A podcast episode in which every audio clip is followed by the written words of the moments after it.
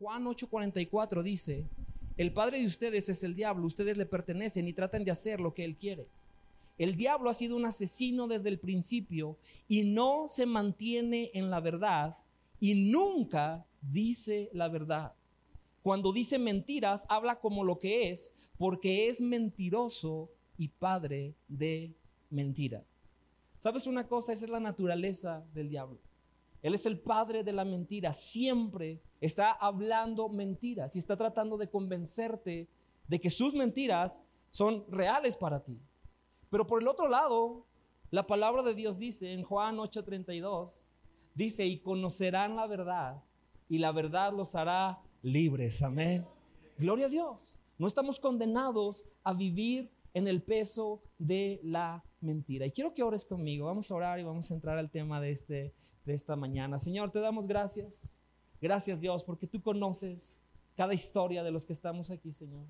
Tú conoces, has estado ahí en los momentos más difíciles, en los momentos donde hemos perdido la esperanza, en el dolor, en la angustia. Y gracias Señor, porque sabemos que tú no nos quieres dejar ahí, porque tú quieres darnos libertad mientras conocemos y abrazamos tu verdad. Oro Espíritu Santo, ven y haz la obra que solamente tú puedes hacer. Solamente tú puedes hacer la obra en nuestros corazones. Hazla en esta mañana. Gracias Señor, porque estás aquí. Te damos la honra y la gloria en el nombre de Jesús. Amén. Sabes, tus pensamientos tienen estas dos fuentes, la mentira que viene del diablo o la verdad que viene de Dios. Pero si somos honestos, es mucho más fácil creer las mentiras que creer la verdad. Porque la mentira de pronto parece que tiene más sentido, más lógica, que tiene más, más razón de existir. Y quiero hablarte el día de hoy acerca de cuatro mentiras que destruyen matrimonios. Cuatro mentiras que destruyen matrimonios. Y si en algún momento tú empiezas a creer alguna de estas en tu matrimonio, y si eres soltero, te lo aseguro, quieres tomar nota de ellas. Quieres tomar notas porque un día vas a descubrir que esto es importante. Estas mentiras pueden llevar a la ruina cualquier matrimonio. Y quiero hablarte de ellas. La primera es cuando las personas empezamos a creer una mentira que se llama yo puedo cambiarlo. Yo puedo cambiarla, ¿verdad? ¿Sabes? Eso es muy común. Y especialmente los novios, ¿verdad? Cuando están antes de casarse, dicen, no, sí, yo sé que tiene sus cosas, pero yo sé que voy a cambiarlo. Casados pueden decir, ajá, ¿verdad? Claro que sí, claro que lo vas a cambiar, ¿cierto? Eso no sucede, ¿sabes? Se dice por ahí que los hombres se casan y esperan que sus mujeres no cambien, ¿sí? Y las mujeres se casan esperando que ellos cambien pero de forma inevitable ambos terminan decepcionados. Ambos terminan decepcionados. Eso no funciona. Tú no puedes cambiar a nadie. Y has escuchado ese dicho como, como medio romántico y coquetón de que los polos opuestos se atraen, ¿verdad? Se dice así, ¿verdad? Los polos opuestos se atraen. Y sí, es cierto, ¿no? Parece que es verdad, pero luego se casan los polos opuestos y ¿sabes qué pasa? Los polos opuestos se atacan, ¿sí? Están en constante conflicto y de pronto, Mr. Buena Onda, es que él es bien buena onda, bien tranquilo, relajado, ¿verdad? Mr. Nunca, nunca este, se mete en problemas, ya casados, se convierte en don nunca hace nada, don nunca toma decisiones, don no le interesa absolutamente nada de lo que está pasando, ¿verdad? Y de pronto pasa eso. Y, luego personas que se casan, hombres que se casan con doña confiada y segura, ¿verdad? Entran en el matrimonio y dicen, ahora es doña gritona, enojona, controladora, ¿verdad? ¿Qué le pasó? ¿Cierto? Y, llegamos a esta realidad de las cosas y dices, wow, ¿por qué? ¿Por qué amanecimos así? Ahora, eh, algo que, que es cierto algo que es cierto y que escuchas constantemente en los matrimonios son este tipo de cosas. Escuchas mujeres que dicen, ojalá mi esposo me hiciera una prioridad. Ojalá fuera una prioridad en su vida. Ojalá me pusiera a mí antes que su familia. Ojalá esa, ese, esa esposa que tengo no estuviera siempre enojada y quejándose de todo, ¿verdad? Acuérdense, aquí en esto no se vale decir amén. Nadie diga amén, ¿ok? Ojos acá al frente, ¿sí? ni codazos ni nada, puede ser muy peligroso para ti. ¿Sí? Pero es cierto, ¿verdad? Escuchas estas, estas, estas realidades de los matrimonios y, y, otros eh, empiezan a decir, ojalá dejara ese mugroso teléfono, ¿verdad? Wow, ¿cierto? Ojalá se desconectara de esa pantalla Porque pasa ahí tanto tiempo. Pastor, es que no me escucha, no me dice nada, le pregunto y no me dice nada de nada, ¿verdad? No quiere hablar. Y estas son realidades, pero lo que te quiero decir es que todos los matrimonios, tarde o temprano, pueden llegar a un punto donde uno o el otro o ambos están de acuerdo y dicen, "Eh, hay algo que tiene que cambiar. Algo tiene que cambiar. Y por desgracia se llega a ese, ese punto y muchas veces hay dolor y hay frustración y hay tantas cosas que no quisiéramos que estuviera ahí, pero llegamos a ese punto y decimos, hay algo que tiene que cambiar o cambia o yo no puedo seguir con esto. Hay algo que debo cambiar. El problema es que detrás de ese pensamiento tenemos una idea que pensamos que nosotros podemos cambiar a la otra persona. Creemos que de alguna manera si hacemos tal o cual cosa, si hacemos un berrinche, si presionamos de esta manera, si, si la trato de esta forma, si hago esto o aquello, voy a cambiar a esa persona. Y sabes una cosa, esa es una mentira que destruye matrimonios porque debes saber que tú jamás podrás cambiar absolutamente a nadie. Tú no puedes cambiar a nadie. Y si estás pensando que vas a cambiar de alguna manera a tu cónyuge, te vas a frustrar. La realidad es que tú no puedes cambiar. Entonces, ¿qué hacemos, Joel? No puedes cambiarlo, pero Dios sí puede. Amén. Dios sí puede. Y parece como que es muy cercano. Bueno, no es lo mismo. No, no es lo mismo. Porque una cosa es que tú estés intentando con toda tu frustración y todas tus estrategias y todas las formas que puedas hacer, llamar la atención y provocar un cambio. Y la otra cosa es que vayas a pedirle a Dios constantemente. Que te comprometas delante de, Dios, que te comprometas a tener una vida de oración para levantar a tu cónyuge delante de Dios y decirle, Señor, yo no puedo hacer nada por este hombre, por esta mujer, pero creo que tú puedes. Amén. Es un cambio diferente. Hay una, una diferencia abismal entre estas dos realidades. Santiago 5:16 dice, la oración ferviente de una persona justa tiene mucho poder y da resultados maravillosos. ¿Cuántos dicen amén a eso? Ah, Amén. La oración da poder. Y yo sé, quizás estás aquí y dices, Joel, no tienes idea cuánto he orado. No tienes idea cuánto he orado, he clamado, he llorado, le, he suplicado a Dios que cambie esta situación, que, que, que sane a mi esposo, que cambie a mi esposo. Y tienes razón, entiendo, entiendo lo frustrante que puede llegar a ser.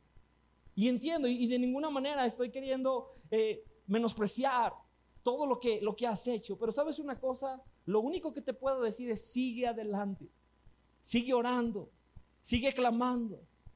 Sabes, hay veces cuando en mi vida de oración, en alguna temporada, recuerdo que cuando oraba, eh, me veías orando y hacía esto, en mis manos hacía esto. Hacía esto cuando oraba. Y para mí, ¿sabes qué era eso? Era recordar la, la parábola de, de esta mujer que fue con el juez injusto. Y dice que tocaba, ¿sí? Que tocaba y el amigo que tocaba para pedir comida para su otro amigo. Y, yo estaba y, y le digo, Dios, aquí estoy. Han pasado años, pero sigo tocando la puerta. Sigo tocando, sigo clamando a ti, sigo pidiendo que hagas un milagro en mi vida, en mi esposa, en nosotros, en esta circunstancia. Sigo pidiendo por tu ayuda, por tu bendición. Y sabes, tenemos que entender que la oración no es una carrera de velocidad de nueve segundos. La oración es más bien como un maratón. Muchas veces tienes que estar orando, orando, orando, orando. Y pasa tiempo, a veces Dios hace, Dios hace milagros, Dios puede hacer responder una oración en el mismo momento en el que la estás haciendo, pero en otras ocasiones va a tomar tiempo que sigas orando y sigas creyendo en fe, declarando en fe las promesas de Dios antes de que la respuesta de Dios llegara a tu vida. Amén. Así es. Recuerdo una ocasión, yo eh, siempre crecí en la iglesia, mi papá es un pastor y, y sabes, eh, de niño estábamos en las reuniones de oración los viernes en la noche. Y recuerdo una vez, nunca se me va a olvidar, estábamos ahí en esa reunión de oración. Y estábamos orando, bueno, yo, yo estaba ahí jugando, ¿no? Pero la- las, las personas, tengo que decir la verdad, si no me va a caer un rayo aquí o algo, pero, ¿sabes? Estaba ahí, yo era un niño, y de pronto estaban en la reunión de oración, y llega un hombre medio borracho, medio agresivo, llega, y recuerdo que agarra a su esposa que estaba orando, junto con todo el grupo que estaba ahí, agarra a su esposa y la agarra del cabello enfrente de todos, la agarra, la tumba al piso y le empieza a, a- a- a estirar hacia afuera. ¿Te imaginas esa escena? O todos nos quedamos así, por supuesto los hombres rápido fueron a, a ayudar, ¿verdad? Decirle, hey Señor, no puedes hacer eso, eso, eso está mal. Y, solo recuerdo esa escena, se quedó así muy grabada en mí, fue, fue, fue algo que me impresionó. Pero al pasar de los años, esa mujer, yo recuerdo que siguió orando, orando, orando, orando, orando.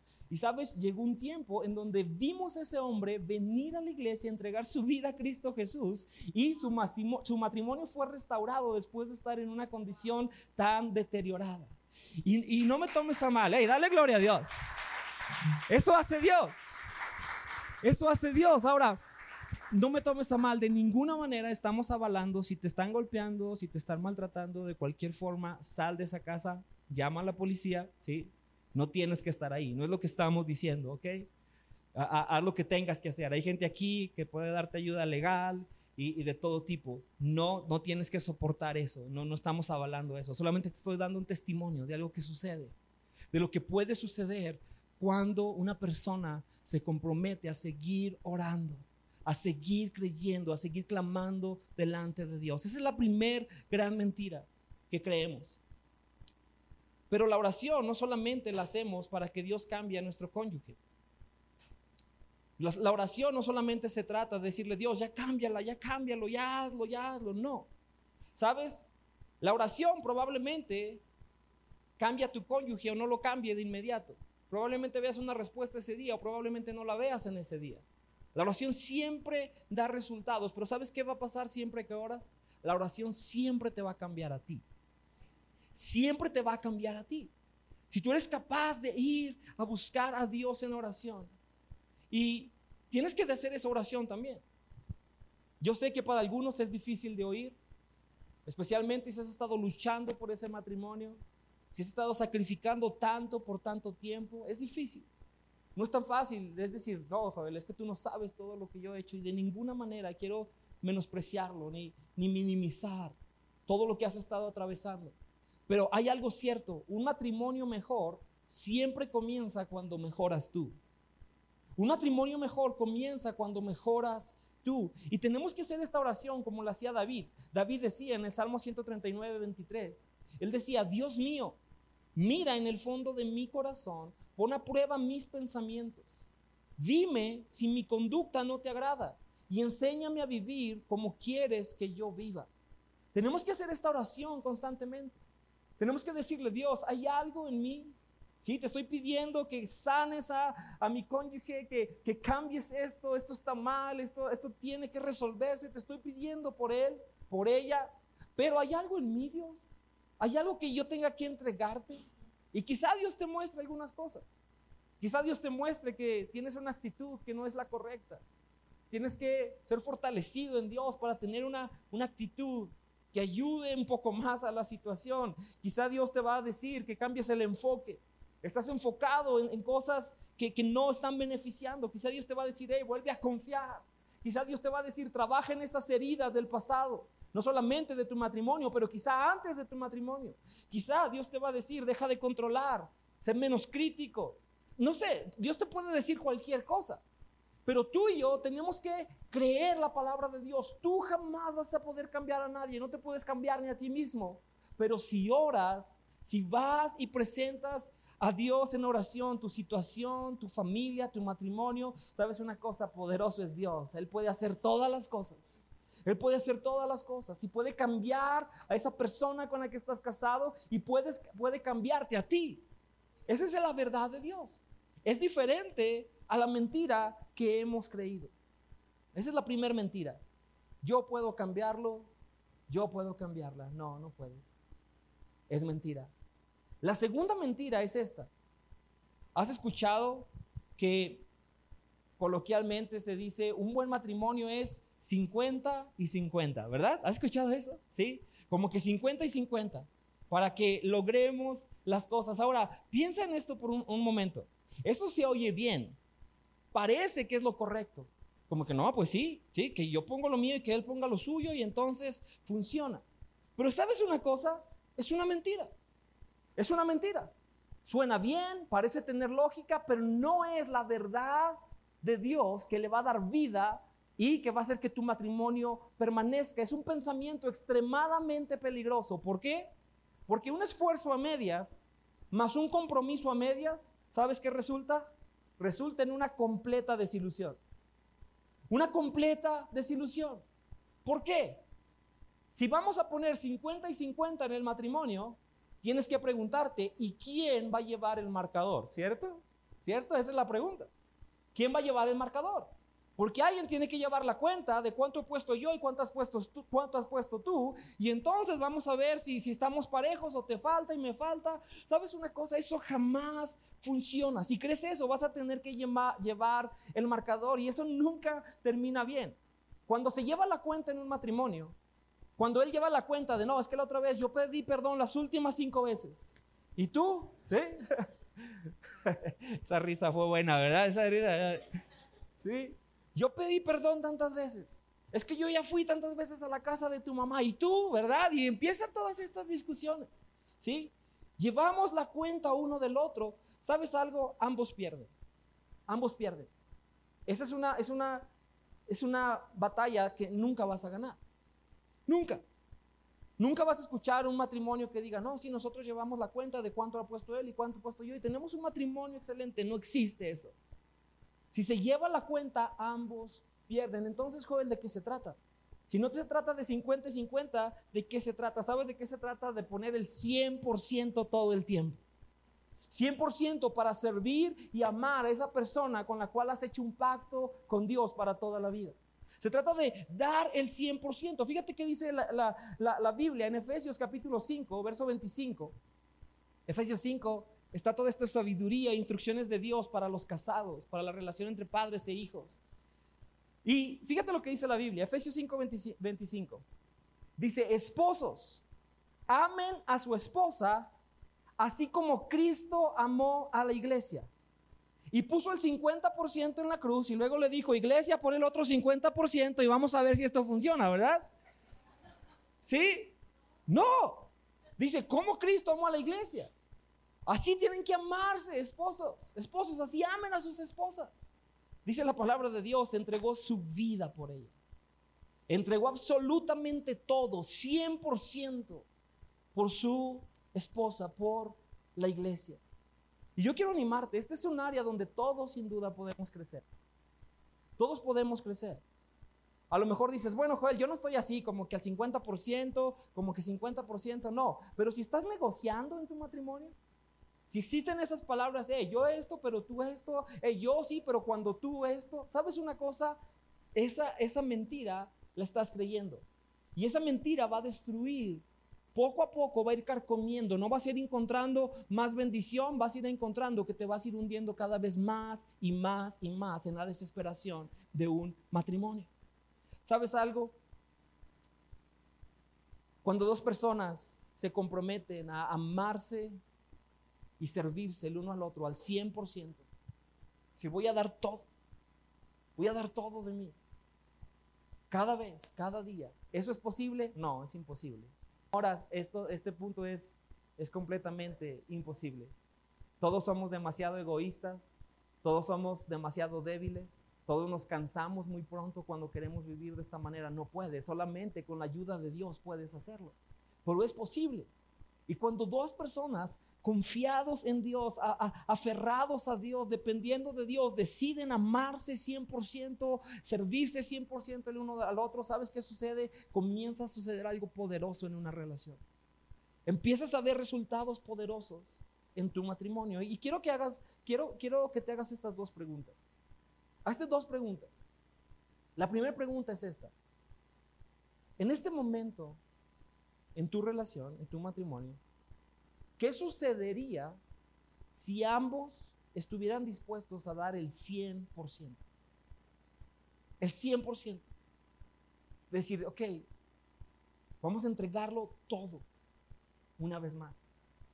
¿Qué pasaría en tu matrimonio? La segunda pregunta es, ¿qué pasaría si no lo hacen? ¿Qué pasaría si no deciden hacerlo en este momento? Y quiero animarte porque sabes, el diablo es un mentiroso. Él es padre de toda mentira y si te ha estado metiendo esta mentira en tu mente, eso no lo vas a encontrar en la palabra de Dios. Es una mentira que destruye.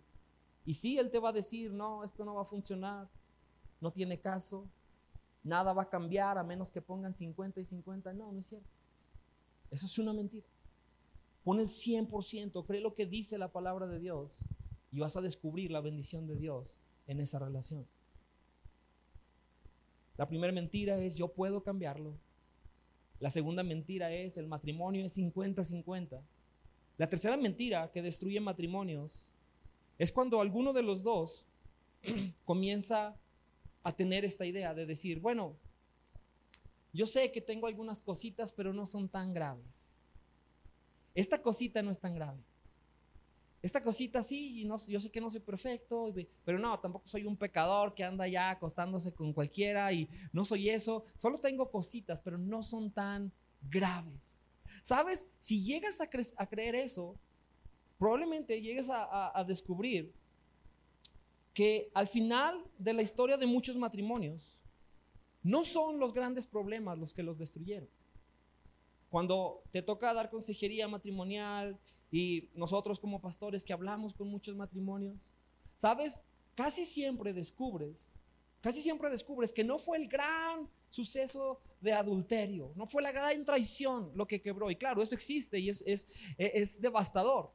Pero si escarbas un poquito detrás de eso, ¿sabes qué te das cuenta?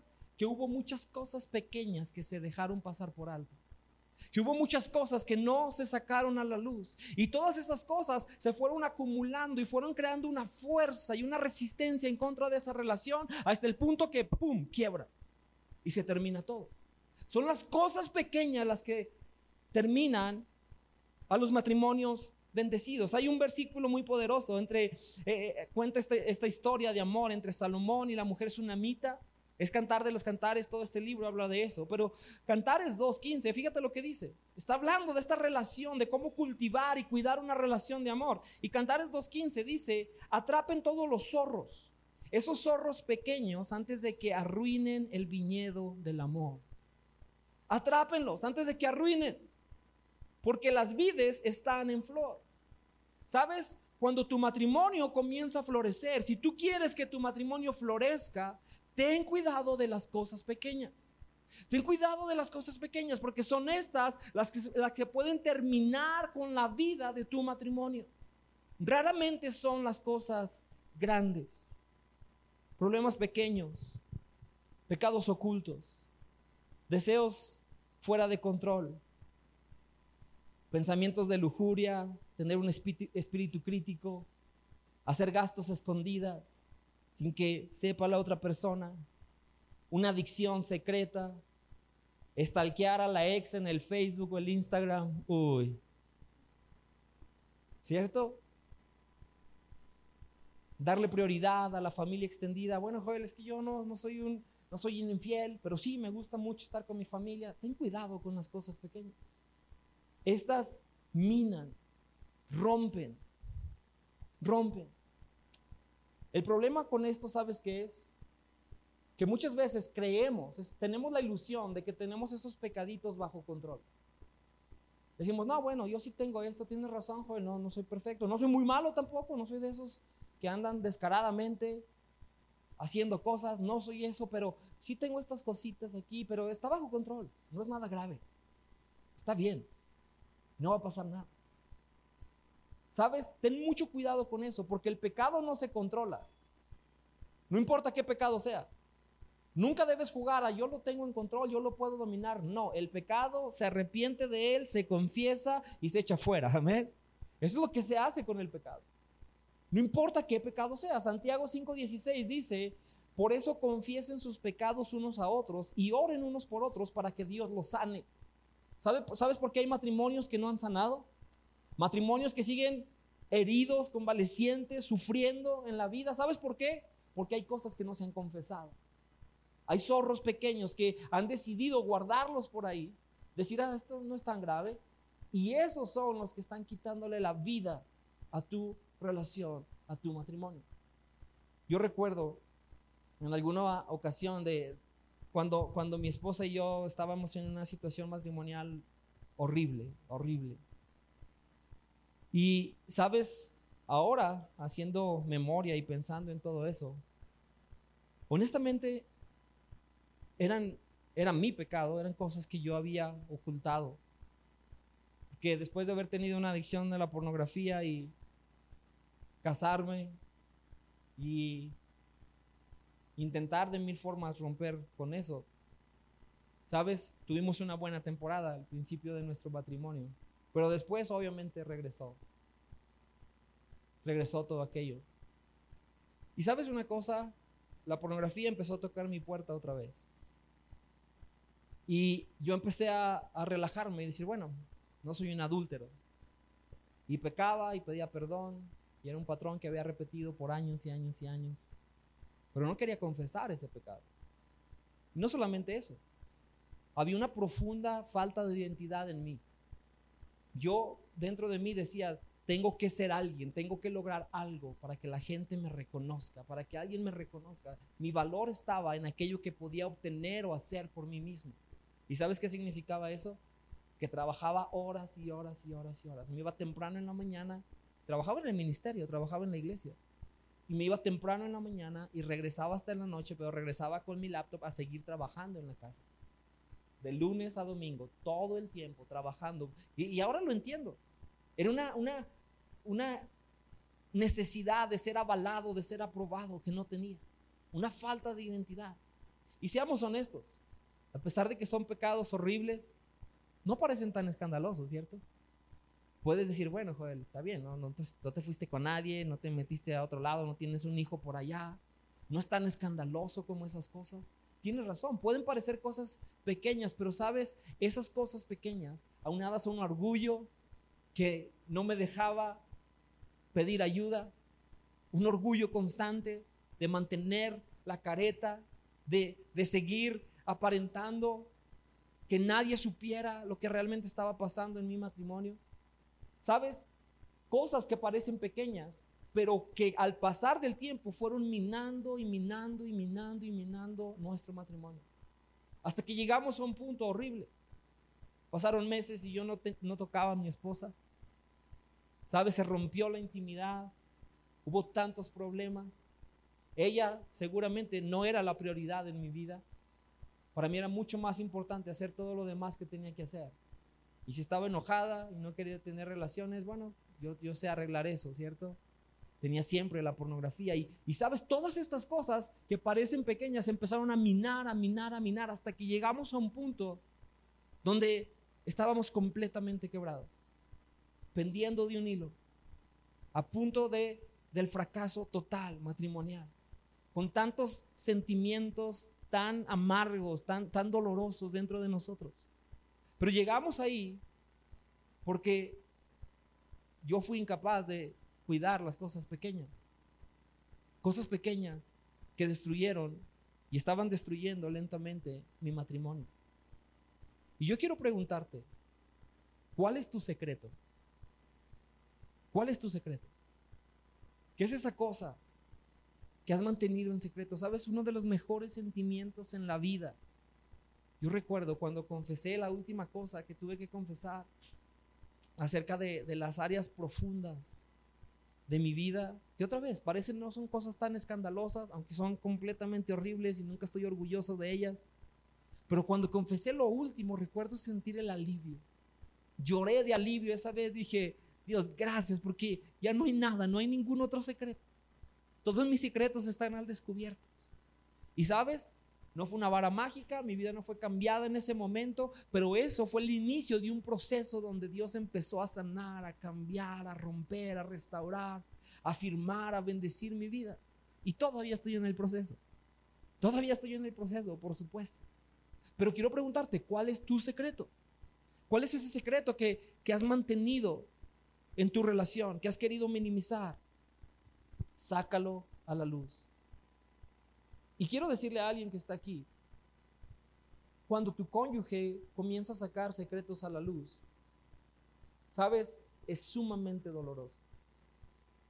Es sumamente doloroso. Tienes que saberlo, porque así es. Después de que iniciamos ese proceso, yo recuerdo que dentro de mí había la convicción de tener que hablar con mi esposa y decirle, hey, esto está pasando no estoy ganando esta batalla. Y, ¿sabes? me la llevé un café con escaleras. Dije, si tengo que correr, yo bajo más rápido que ella, ¿verdad? Así que sean listos, hombres, sean listos. No, no, es cierto, pero de verdad, la llevé. Dije, hey, te tengo que decir algo. Y yo recuerdo cuando yo le estaba hablando, recuerdo el dolor, la angustia en sus ojos, el sentido de traición y, y todo lo que vino. Y recuerdo el dolor que le, le ocasioné en esa ocasión. Y sabes, pasaron años para que pudiéramos restaurar eso. Y no te estoy asustando, solamente te estoy diciendo, si como hombre piensas que vas a ir a confesar y te van a aventar cohetes y te van a traer un mole, no va a pasar. ¿Sí? Sí. Tienes que ser realista. Y renegué muchas veces. Después de eso renegué. Dije, mm, ¿para qué te decía? Mejor no te hubiera dicho nada. De verdad, te soy honesto. Pero claro que fue la manera correcta. Y si tú tienes a alguien que viene y confiesa su pecado delante de ti, si tú tienes esa bendición, porque es una bendición muy dolorosa, tienes que ver atrás de esa persona. Detrás de esa persona, ¿sabes qué? Hay una persona que claro, si lo está haciendo con el corazón correcto, si está siendo un cínico, sarcástico, no es la manera. Pero si alguien lo hace con un corazón correcto, ¿Sabes qué te está diciendo? Te está diciendo, hey, te amo tanto, no quiero perderte. Estoy perdiendo esta batalla y, tengo que ganarla de alguna manera. Tengo que ganarla, ayúdame. Tengo que sacar esto de mi corazón. Tienes que, tienes que saber qué es lo que está pasando. Y va a ser doloroso recibir una confesión, pero en ese momento es cuando pueden empezar a trabajarlo juntos. Y créemelo, esta es la razón por la cual quieres estar en un grupo de conexión. Solo no vas a poder. Esa destrucción, esa confesión por sí misma te va a destruir. Nosotros jamás lo hubiéramos logrado por nosotros mismos. Tuvimos que estar rodeados de las personas correctas. Estamos rodeados de las personas correctas. Que hablaron fe, que nos levantaron, que cuando estábamos frustrados y renegando y teniendo todos estos, estos retos de salir adelante, han estado ahí con nosotros. Y necesitas esa gente en tu vida. Necesitas amigos, necesitas personas que te guíen a Dios, que te levanten cuando estás desmayando. Pero siempre va a ser más fácil para dos personas atrapar un zorro que para atraparlo una sola. Ve, ve y confiesa. El diablo es un mentiroso, te va a decir, tú puedes cambiarlo. Te va a decir es 50 y 50, el diablo te va a decir, hey, es algo tan pequeño, no te preocupes. Es algo pequeño, no pasa nada, vas a estar bien. No, son mentiras todas ellas. Y la última mentira que quiero decirte es esta. Hay una mentira que el diablo pone en tantos matrimonios y es que los lleva a un punto de decirles, ya no hay esperanza para tu matrimonio. Ya no hay esperanza. Se terminó. No hay más que hacer. Se acabó. Y quiero decirte una cosa, de verdad, con, un corazón sincero te lo digo. No, no quiero ser insensible al dolor, a toda la frustración, a todo el quebrantamiento que has estado experimentando probablemente en el matrimonio. Sería incorrecto minimizar los problemas y las montañas de, de dolor y tragedia que te ha tocado vivir. No se trata de esto, de este punto. Pero tienes que saber que esa es una mentira. No importa si te casaste con un adicto, y eso debe ser de lo más difícil, ya sea un adicto a la pornografía, un adicto al alcohol, ya sea un adicto a cualquier sustancia. No importa si estás casado con una mujer muy herida, hay veces que los matrimonios han experimentado toda esta traición, han sufrido este abuso. Pero sabes, esta es una mentira que es muy fácil creerla. ¿Y sabes por qué es fácil creerla? Las mejores mentiras tienen algo de verdad en ellas. Esas son las mejores mentiras. Y probablemente tú tienes todo el argumento. Tienes toda la lista de cosas por las cuales esto ya no va a funcionar, ya no hay esperanza. No hay nada que se pueda hacer por esta relación, no hay nada que se pueda hacer por este matrimonio. Y probablemente tienes toda esa lista de cosas. Y, sabes qué? Tienes razón. Muchas de ellas son verdad. Y por eso es que esta mentira se hace tan fácil de creer, porque dices, todo esto es cierto. Todo esto ha pasado, todo esto es, es el historial de esta relación. Quizá parece que estás ahí sin salida, sin esperanza. Quizá piensas, es que se necesitan de dos para que esto se arregle. No puedo controlar a mi cónyuge. Pues solamente tienes que recordar una verdad simple de Dios. Mateo 19, 26 dice la palabra, para Dios todo es posible. Amén. Para Dios todo es posible. Nada cae en el terreno de la imposibilidad para Dios. Nadie está tan lejos, nadie está tan quebrado de su gracia, de su poder, de su amor y su misericordia. Nadie. Nadie cae en ese terreno. Para Dios todo es posible. Y yo quiero animarte. Quiero animarte a que te hagas la pregunta, ¿qué, mentiras has estado creyendo? ¿Y qué haces? ¿Qué hacemos, Joel, con este mensaje? ¿Sabes qué haces? Si estás soltero, aprende a confesar ahora. Aprende a ser humilde ahora. Aprende a buscar ayuda ahora. No esperes a tener un matrimonio sufriendo. No esperes a ver a tus hijos destrozados. Aprende hoy. Estás aquí. Este es un lugar seguro. Ven, nadie te va a juzgar. Ve un grupo de conexión. Abre tu corazón. Si estás soltero necesitas eso también, pero también necesitas ir con tu esposa quizá, sentarte con ella y decirle, hey, tenemos que hablar, porque hay algunas mentiras que hemos estado creyendo. Hay algunas cosas que no están funcionando de la manera correcta. Tenemos que tomarnos de la mano, pedir ayuda, tenemos que orar juntos. Tenemos que comenzar a creer algo diferente acerca de nuestra relación. Y sabes, cuando lo haces, te das cuenta que Dios comienza a obrar. Cuando reemplazas mentiras por verdades de Dios, empiezas a ver la mano de Dios. Y probablemente haya muchas otras mentiras que has estado creyendo. Pregunta, sácalas a la luz, no te ofendas cuando alguien te diga, hey, eso no es, no es verdad. Tiene lógica, pero no es verdad. La verdad es esta. Sabes, yo recuerdo una mentira que yo creí en ese tiempo tan duro que nos tocó vivir en el matrimonio. Yo recuerdo que eh, eh, eran sentimientos horribles en contra de mi esposa. Tenía todo este coraje, tenía todo este... Yo era culpable, pero aún así estaba envenenado con todo esto. Y sabes, recuerdo claramente, en esa etapa me tocó escuchar una o dos veces, me tocó escuchar gente que decía, es que yo amo a mi esposa más 25, 30 años después de casados, la amo más que el día que nos casamos. Y esa vez que decía dentro de mí, decía, qué ridículo eres, eso no puede pasar. De verdad. Sí, le decía, eso es una ridiculez. Eso jamás puede pasar. Yo no creo que eso era verdad. Yo, yo eso creía que era una mentira. ¿Sabes cuál era la mentira que yo creía? Yo creo que nunca voy a poder amar a esa mujer otra vez como yo la amaba el día que caminamos en un altar. Yo creo que probablemente salgamos esto de alguna manera, pero nunca creo que voy a, vuelva a sentir, vuelva a experimentar esa, ese amor como lo tenía antes. Es una mentira que yo honestamente creí.